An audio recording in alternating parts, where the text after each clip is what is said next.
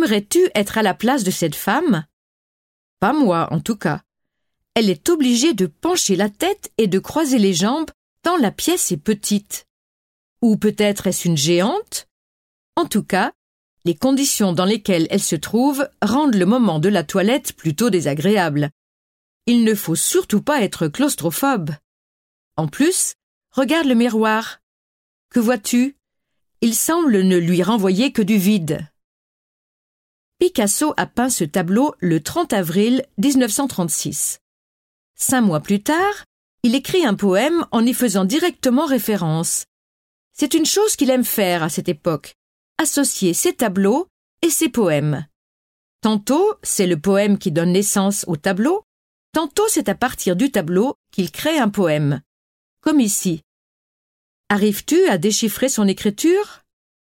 Laisse-moi t'aider un peu. 6 octobre 1936. Dans le tableau du 30 avril, toile numéro 15 F, femme se mirant dans une glace, mettre par terre un peigne tenant entre ses dents quelques cheveux et quelques poux. Dans ses cheveux aussi quelques poux, et si possible dans ses poils quelques morpions. Idée charmante à joindre au colis. Des poux, des morpions. Voilà des éléments qui viennent souligner l'impression désagréable que dégage le tableau.